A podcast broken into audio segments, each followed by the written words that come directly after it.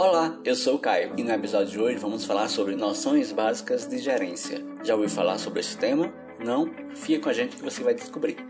A gerência designa o desempenho de tarefas de gestão de atividades relacionadas com a administração da empresa.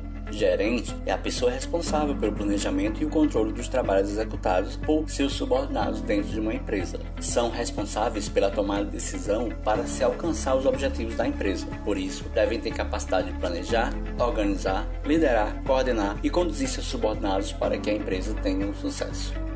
Assim, nós temos os níveis de gerência.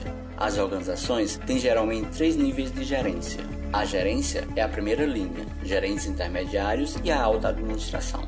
Gerência de primeira linha, no caso, é o nível operacional, é o nível mais baixo da gerência, costumam ser chamados de supervisores ou líderes de equipe. São responsáveis pela supervisão cotidiana dos funcionários, sem responsabilidade gerencial. São responsáveis pela produção dos bens ou serviços, ou seja, trabalhadores operacionais. Exemplos: supervisor de produção, gerente de vendas e etc. Gerentes intermediários supervisionam os gerentes de primeira linha e podem também gerenciar trabalhadores operacionais está entre o gerente de primeira linha, no caso supervisor, e a gerência de alto nível. São responsáveis pelo desenvolvimento e a utilização dos recursos organizacionais de modo eficaz e eficiente. Fixam objetivos coerentes com as metas do alto escalão. São também conhecidos como gerência de setor ou departamentos. Eles planejam, organizam, dirigem e controlam outras atividades gerenciais.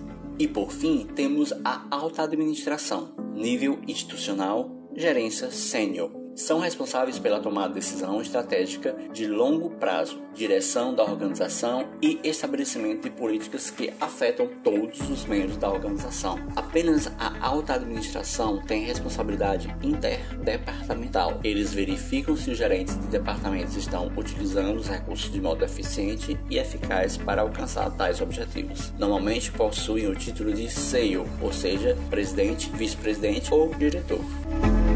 Tivemos como referência a Revista Brasileira da Administração e o site materiaisparaconcursos.com.br. Nos siga no Instagram, arroba Conexão com Café e até o próximo podcast.